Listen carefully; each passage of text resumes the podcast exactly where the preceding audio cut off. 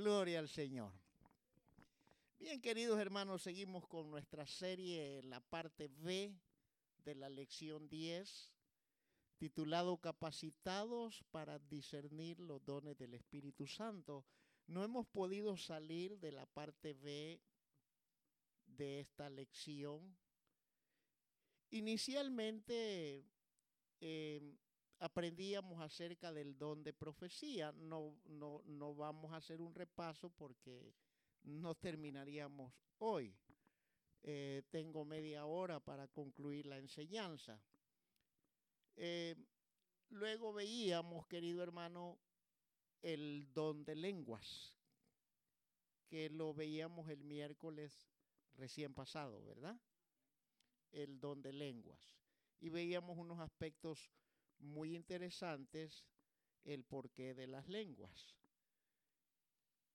Hoy esta, esta tarde, con la ayuda del Señor, vamos a tratar de aprender del don de interpretación de lenguas. Acerca de eso vamos a estar aprendiendo hoy, el don de interpretación de lenguas. En primer lugar, queridos hermanos, el don de interpretación de lenguas es la habilidad o la capacidad sobrenatural de interpretar aquellos mensajes pronunciados en una lengua desconocida, pero con la misma inspiración y la misma espontaneidad en una lengua conocida. O sea que casi se podría decir paralelamente, aunque no es así. Cuando el Señor usa a alguien y se levanta expresando lenguas angelicales, cuando el que interpreta las lenguas calla, inmediatamente se levanta el que las interpreta. Y lo hace con la misma inspiración y la misma dinámica, la misma espontaneidad, porque recuérdese usted que es un ambiente espiritual. Y dice la palabra de Dios, querido hermano, que, que las cosas de Dios se tienen que discernir por medio del espíritu. Porque para los incrédulos lo espiritual les parece locura, no la pueden discernir. Y ahora déjeme preguntarle, ¿Por qué cree usted que la gente que no ha recibido a Cristo no puede discernir lo espiritual? ¿Alguien me ayuda? Porque no tiene el don del Espíritu Santo. Exacto, correctamente. Paralelamente, porque el Espíritu Santo no mora en ellos. Dice el apóstol romano, el apóstol San Pablo en la epístola a los romanos, el que no tiene el Espíritu de Cristo no es de Cristo, no es de Dios. Obviamente, como el Espíritu Santo no mora en ellos, ellos no pueden entender estas cosas. Yo no sé si entre nosotros hay alguien aquí que habrá tenido una experiencia cuando no era cristiano y por alguna razón fue a alguna iglesia o observó ¿Alguien de aquí tuvo alguna experiencia así? Que antes de recibir a Cristo visitó una iglesia cristiana. ¿Alguien tuvo esa experiencia? ¿Qué, sacó usted de esa experiencia? ¿Qué, ¿Qué, le hizo pensar al ver esas manifestaciones, ese, ese júbilo, ese gozo, los aplausos, los cantos, o, que mucha gente a veces eh, caía en reposo? ¿Qué le provocó a usted esa reacción no siendo cristiano y estando en esa reunión? Miedo, ¿verdad?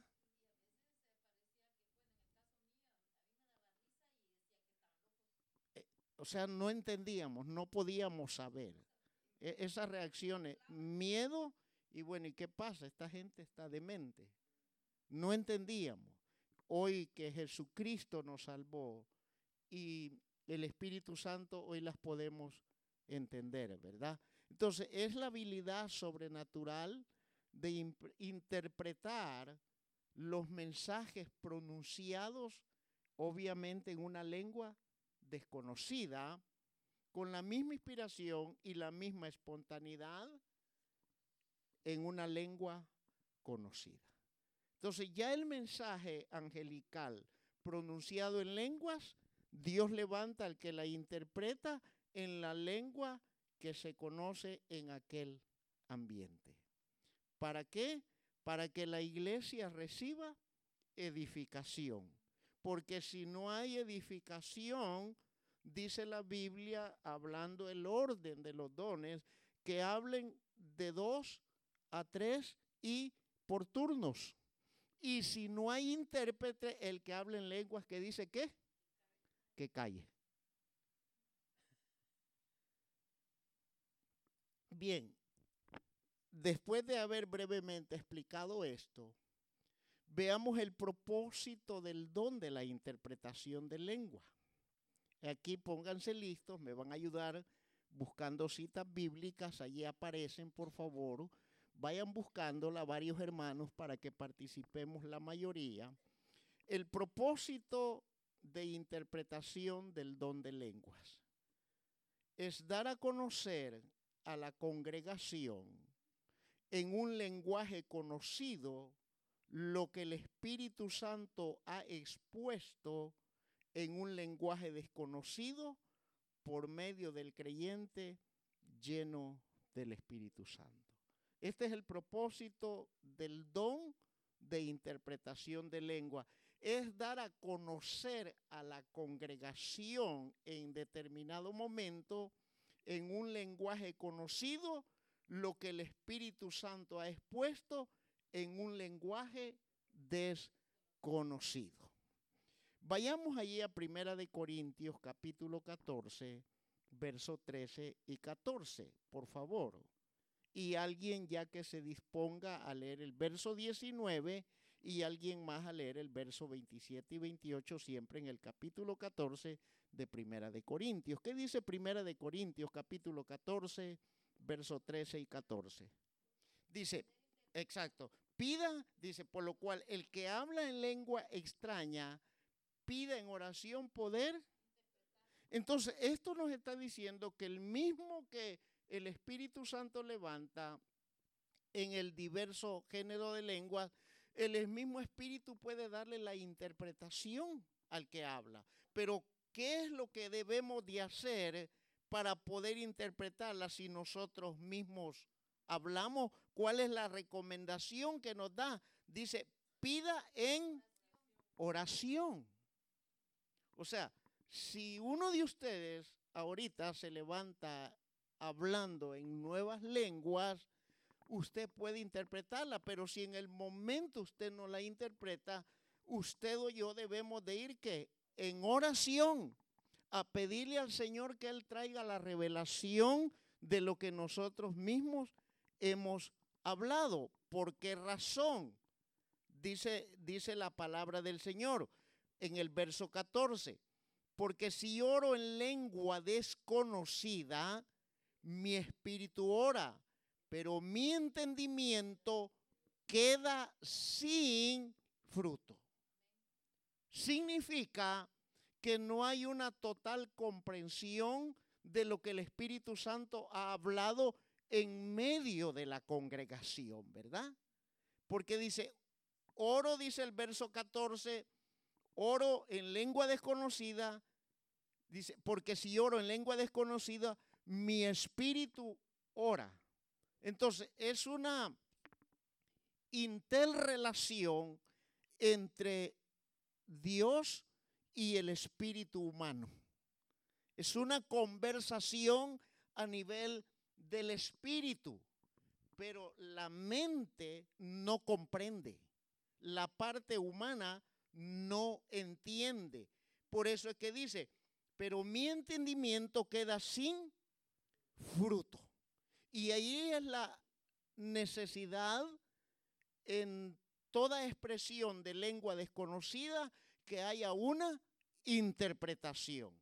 Pero como lo decíamos anteriormente, nosotros mismos podemos orar al Señor para que nos habilite y nos dé la capacidad poder interpretarla a la misma vez. Oiga, qué hermoso es esto que el Señor trabaja de una manera coordinada a nivel del espíritu y a nivel de la mente.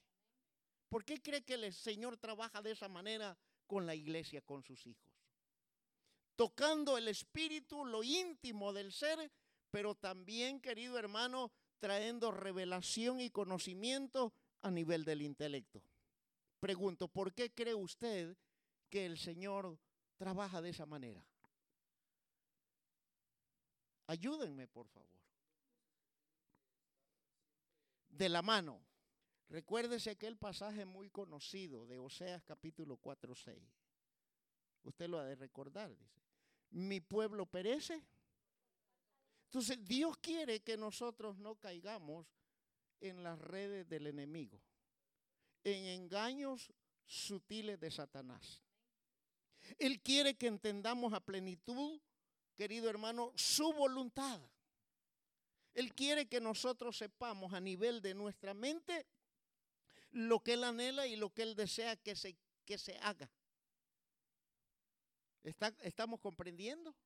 Y por eso es que el Señor trabaja de una manera coordinada con la voluntad, con la mente y en el espíritu, para que ambas cosas estén totalmente conectadas y juntas busquen la voluntad del Dios Todopoderoso. Como lo decía nuestro hermano Mario, podemos estar aquí ahorita, ¿verdad? E, en cuerpo. Y nuestro espíritu anheló y por eso estamos. Pero nuestra mente, ¿verdad? Ay, Dios mío, mañana se me olvidó pagar el bill de la luz. Ay, Señor, a saber si dejé la cocina encendida. ¿Ah? Y cositas tan pequeñas, querido hermano, que son reales y que nos han pasado, pero que nos sacan, nos distraen del propósito de Dios para nuestro propio beneficio. Y por eso es que el Señor dice, por lo cual el que habla en lengua extraña pide en oración poder interpretarla. Porque si oro en lengua desconocida, mi espíritu ora, pero mi entendimiento queda sin fruto. Y si leemos el verso 15, esto nos trae una una aclaración más amplia, dice el verso 15 de Primera de Corintios 14. ¿Qué pues? Se hace un interrogante el apóstol. ¿Oraré con el Espíritu? ¿Me quedaré solamente orando en el Espíritu? ¿Y que mi entendimiento quede sin revelación? ¿Qué piensan ustedes? ¿Nos conviene quedarnos así? Solo orar en el Espíritu y que no podamos traer una comprensión total de la voluntad de Dios. Él sí hace esa pregunta. ¿Qué pues? Oraré con el Espíritu y luego él mismo se responde, pero oraré también con... Ah, esto quiere decir que hay que involucrar la mente en la oración. Una vez más, el Señor reafirma a través de su palabra la conexión del Espíritu con la mente. Y él dice, ah, oraré también con el entendimiento. Cantaré con el espíritu, pero cantaré también con el entendimiento. ¿Para qué? Para que yo pueda comprender, atender, discernir y ser instruido y enseñado por el poder de la palabra del Señor a través del diverso género de lenguas y la interpretación de lenguas y la iglesia es edificada, ya lo veíamos. Ahora, ¿qué dice el verso 19, siempre del capítulo 14? Dice, pero en la iglesia, dice el apóstol, prefiero hablar cinco palabras con mí, o sea, un lenguaje claro, expuesto, un lenguaje formativo, educativo, un lenguaje instructivo. ¿Cómo saldríamos hoy si yo estuviera compartiendo esta enseñanza en mandarín. Que yo les hablara en mandarín ahorita, ¿cómo van a salir ustedes hoy? Entonces viene el apóstol, querido hermano, viene dando un orden.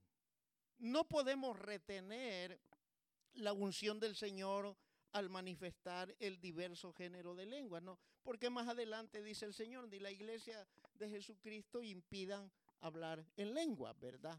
El apóstol no está impidiendo, lo que el apóstol está llamando es a un orden correcto del uso del don de lengua y de la interpretación de lengua.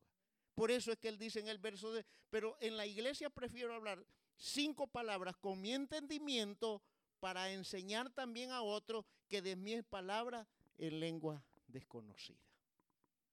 ¿De qué le sirve a la iglesia, hermano, si yo estoy presidiendo, yo soy usado en diversos de género de lengua y predico un sermón en lengua extraña? Aunque sea una lengua angelical, pero no hay interpretación. No hay edificación, no hay instrucción, no hay enseñanza. Es mi espíritu personal el que adoró a Dios, el que fue instruido. Aún si yo no logro la interpretación, yo mismo quedo sin instrucción alguna. Y el verso 27 y 28 dice, si, sí, léalo. Por eso es que decíamos en la clase anterior, hermano, del don de lengua, que no es una jerigonza no es una repetición, no es hablar lo mismo y lo mismo y lo mismo y lo mismo todo el tiempo. Porque el mismo don dice diverso género de lenguas. No es tratar, querido hermano, de adivinar lo que el otro está hablando. Es una inspiración profunda en el espíritu. Y por eso es que el apóstol dice en el verso 27, oiga lo que dice, si habla alguno en lengua extraña, sea esto por dos o a lo más tres y por turno y uno interprete. Y ese es el orden bíblico. Pueden hablar uno primero, el que habló primero calla, habla otro, el segundo calla, habla el tercero y cuando el tercero calla, tiene que haber in y si no hay interpretación, aquel que es inspirado tiene que callar, dice la palabra del Señor.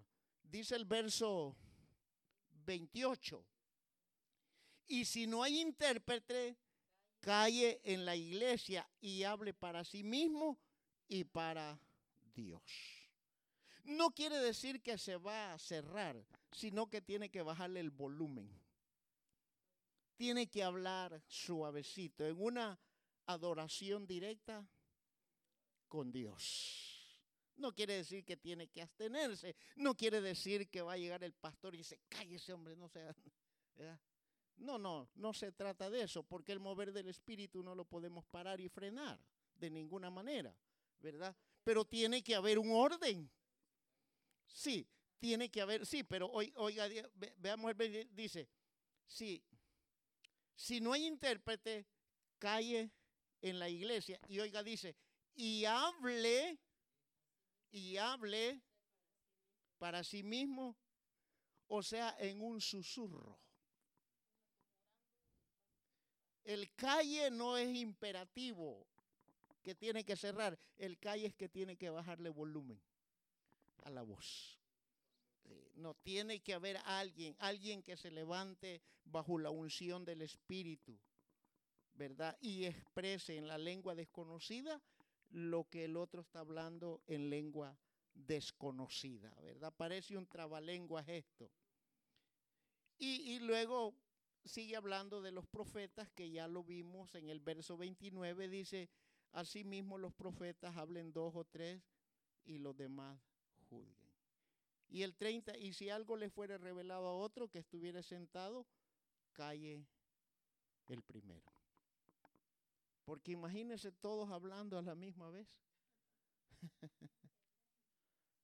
Ahora, no tomemos estas cosas, hermano, como una regla estricta. Porque muchas veces lo que para nosotros es, es un desorden, para Dios es un orden. Y les voy a dar un ejemplo.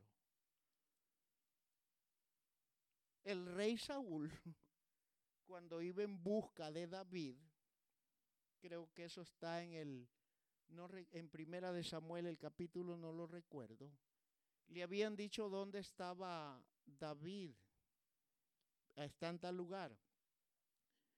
Y el rey manda una comisión a buscarlo. Y Samuel estaba con unos profetas que él estaba presidiendo. Pero a los que Saúl manda a buscar a David, cuando llegan al lugar salen profetizando. Luego Saúl manda otra comisión y salen profetizando. Y viendo eso Saúl va él personalmente. ¿Y qué le pasa a Saúl? Que también viene el Espíritu Santo, profetiza, él va caminando al lugar donde está David y va profetizando. Y no solamente profetiza, sino que se despoja de su ropa. Se desnudó frente a Samuel. Y así pasó profetizando todo el día. Imagínese hoy día en una reunión que suceda eso. ¿Cómo, cómo lo sacamos inmediatamente? O sea, era, era un desorden para él, pero el orden que Dios quería. ¿Por qué? Porque en ese momento Saúl estaba lleno de, coraje contra David.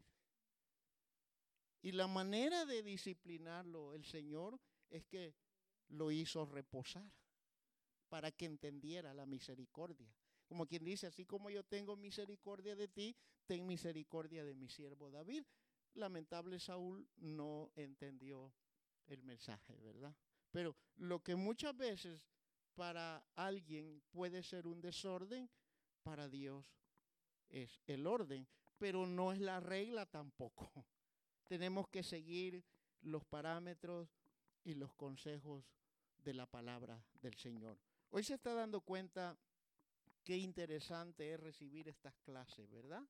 Porque mucha gente, hermano, en las reuniones de aspecto pentecostés y más, eso nos vemos en las iglesias pentecostales como la nuestra. Es que no puedo parar el espíritu. Es que no, no, yo no puedo el espíritu. Pero mire, en este mismo capítulo 14 eh, en el verso 32 dice, y los espíritus de los profetas están sujetos a los profetas. Y el 33 dice, pues Dios no es Dios de confusión, sino, sino de paz.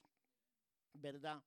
Y al final en el verso 40 dice, pero hágase todo decentemente y con orden. ¿Por qué? Porque Dios es un Dios de orden. Y, eso se da, Lazarito, quizás haber visto en las iglesias apostólicas, ¿verdad? Apóstoles y profetas. Una gritolera, hermano. Corren, saltan, brincan y hacen una serie de cosas. Son hermanos en la fe, son creyentes, son salvos, pero la falta de formación provoca todo este tipo de confusión en las iglesias, ¿verdad? Ah, hay gente, hermano, que a veces en un momento de de ministración, de unción, le agarra por correr en el templo, le agarra por gritar, ¿verdad? Eh, incontrolablemente. Es que no, no, no, sí, sí, sí, porque se faculta también el entendimiento para esas cosas. ¿Sí hemos comprendido esta parte? Qué hermoso es, ¿verdad? Sigamos, hermano. Casi vamos bien con el tiempo lo que no es el don de interpretación de lengua. Número uno, no es adivinar el significado del mensaje. O sea, no es mm, usar el sexto sentido y considerarlo como una inspiración de Dios. Esto no es adivinar. Porque usted sabe que la adivinación la fuente de la adivinación es, es, son espíritus inmundos, ¿verdad? Eh, y esto lo hemos hablado mucho en estas clases, ¿verdad? Usted ya lo sabe de, sobra, eh, el famoso horóscopo, ¿verdad? Yo no sé si usted antes o de repente apareció en la pantalla y lo que habló el sujeto ahí coincidió con lo suyo. Si le digo porque a mí me ha pasado. No sé, no, usted es un angelito, usted no, no, no. Sí, un día estaba viendo un programa y sale, y bla, bla. Es que como que le habían contado parte de mí a, a la persona que estaba en la pantalla. Obviamente, como uno ya sabe la fuente, ¿verdad? Ya, ya no se la cree. Pero la gente así es atraída y así es seducida. Y de esto hablamos mucho el miércoles pasado. Entonces, no es adivinar el significado del mensaje. No es hablar lo que se piensa que se necesita en el momento del culto. Ni tampoco es traducir, sino interpretar. Esa es la clave, la palabra interpretar, no tratar de traducir. Y aquí es donde mucha gente, querido hermano, cae en las redes del engaño. Porque muchos eh, predicadores fogosos, muchos predicadores dinámicos, suelen decir palabras como esta, aquí vienen tiempos de prosperidad, dice el Señor. Puertas se te van a abrir. Si eso está escrito en la palabra, eh, dice que cuando Él abre una puerta, nadie la puede cerrar y cuando Él abre, nadie la puede abrir, ¿verdad?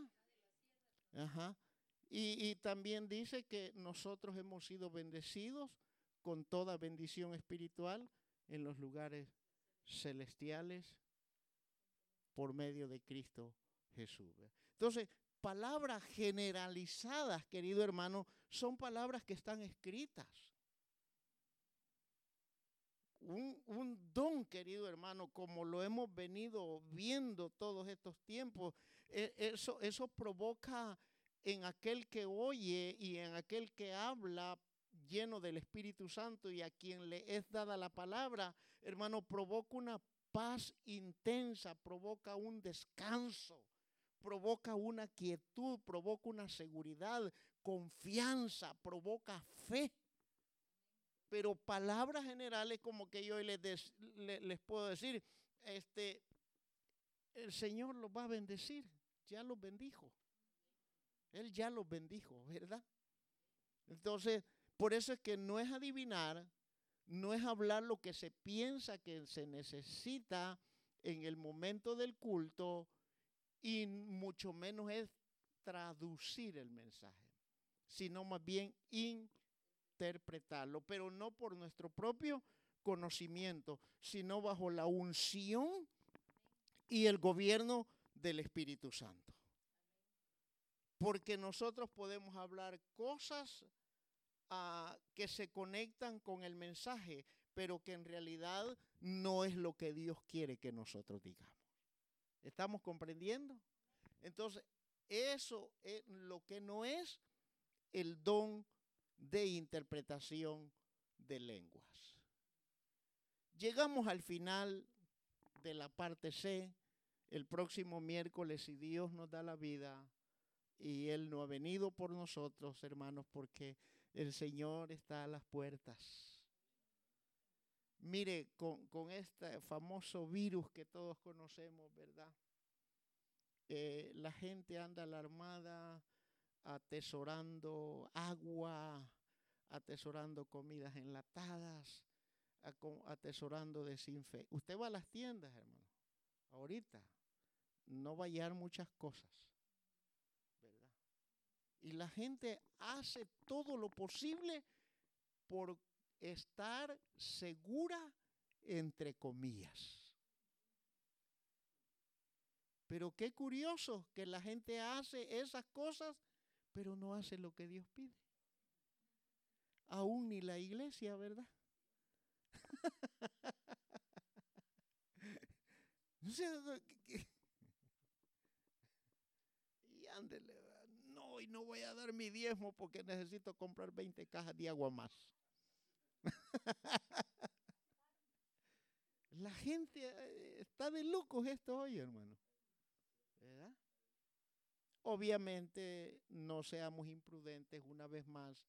El Señor nos llama a la prudencia. Seamos prudentes en todo, ¿verdad?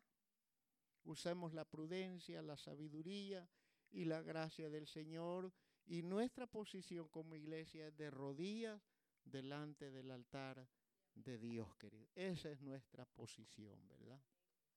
Ahora, si un día las autoridades gubernamentales dicen se suspenden todas las reuniones públicas por ley, no vamos a desafiar a la autoridad, porque una autoridad que está sobre nosotros a nivel general ha decretado una ley.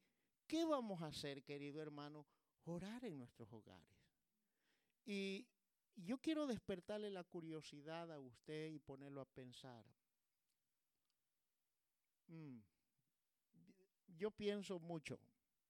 Hoy estaban anunciando que muchas escuelas están cerrando y que van a dar clases vía online, o sea, por internet. Los jóvenes, los muchachos se van a conectar en la computadora y los maestros van a enseñar por medio de la computadora.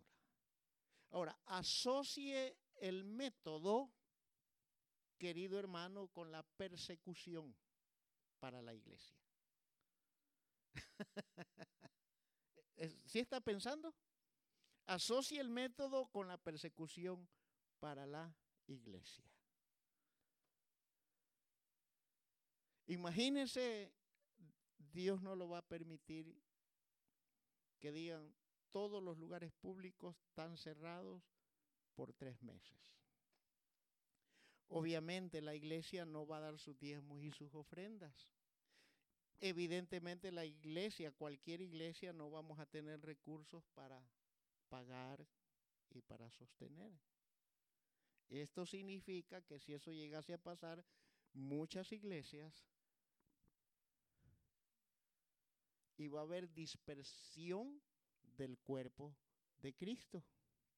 Y al haber dispersión, queridos hermanos, el creyente va a llegar a un estado de no congregarse y con encender su telefonito, su computadora, oír un par de cantos y una prédica de quien sea, ya se llenó. Ajá.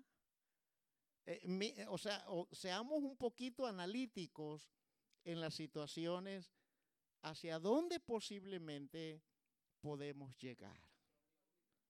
Ajá. Sin pastor.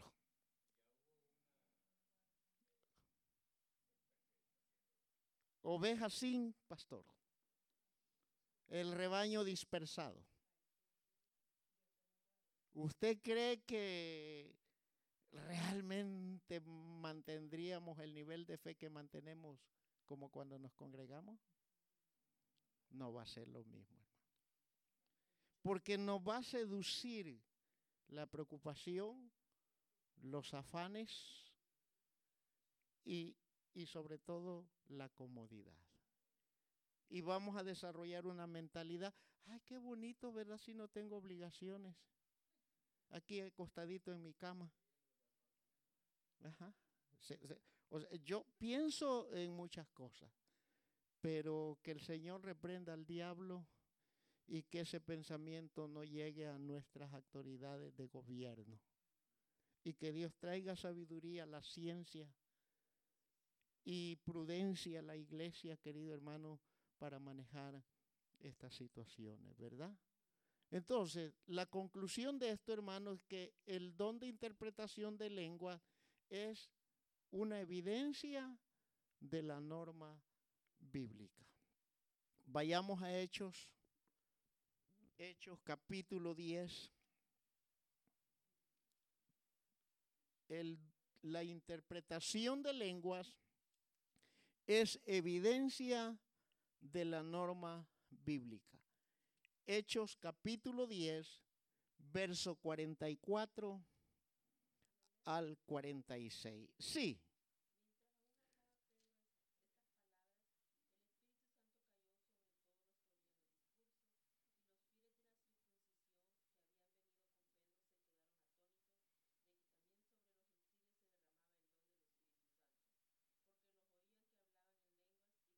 Oiga.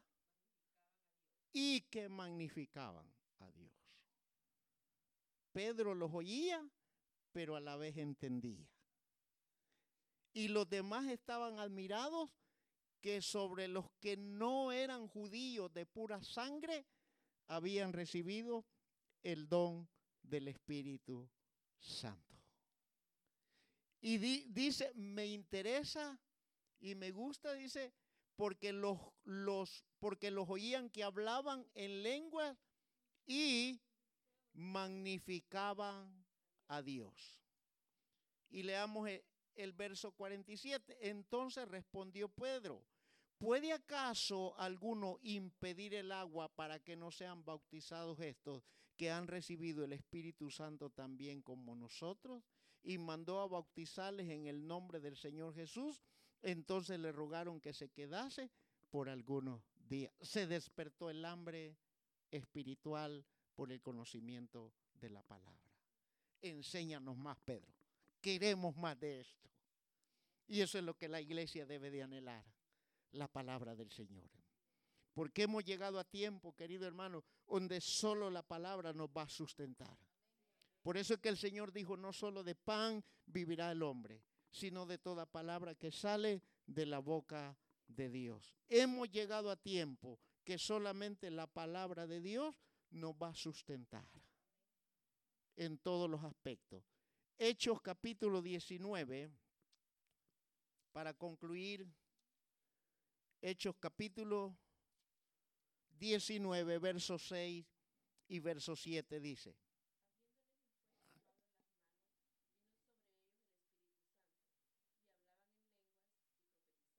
Ajá. Ajá. Oiga, eran por todos doce. Sobre estos doce, Pablo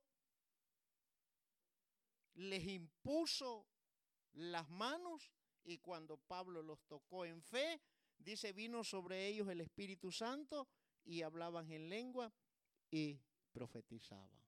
Entonces, esto dice que estos dones es una evidencia de la norma bíblica cuando alguien con honestidad y sinceridad ha entregado su vida a Jesucristo el Señor.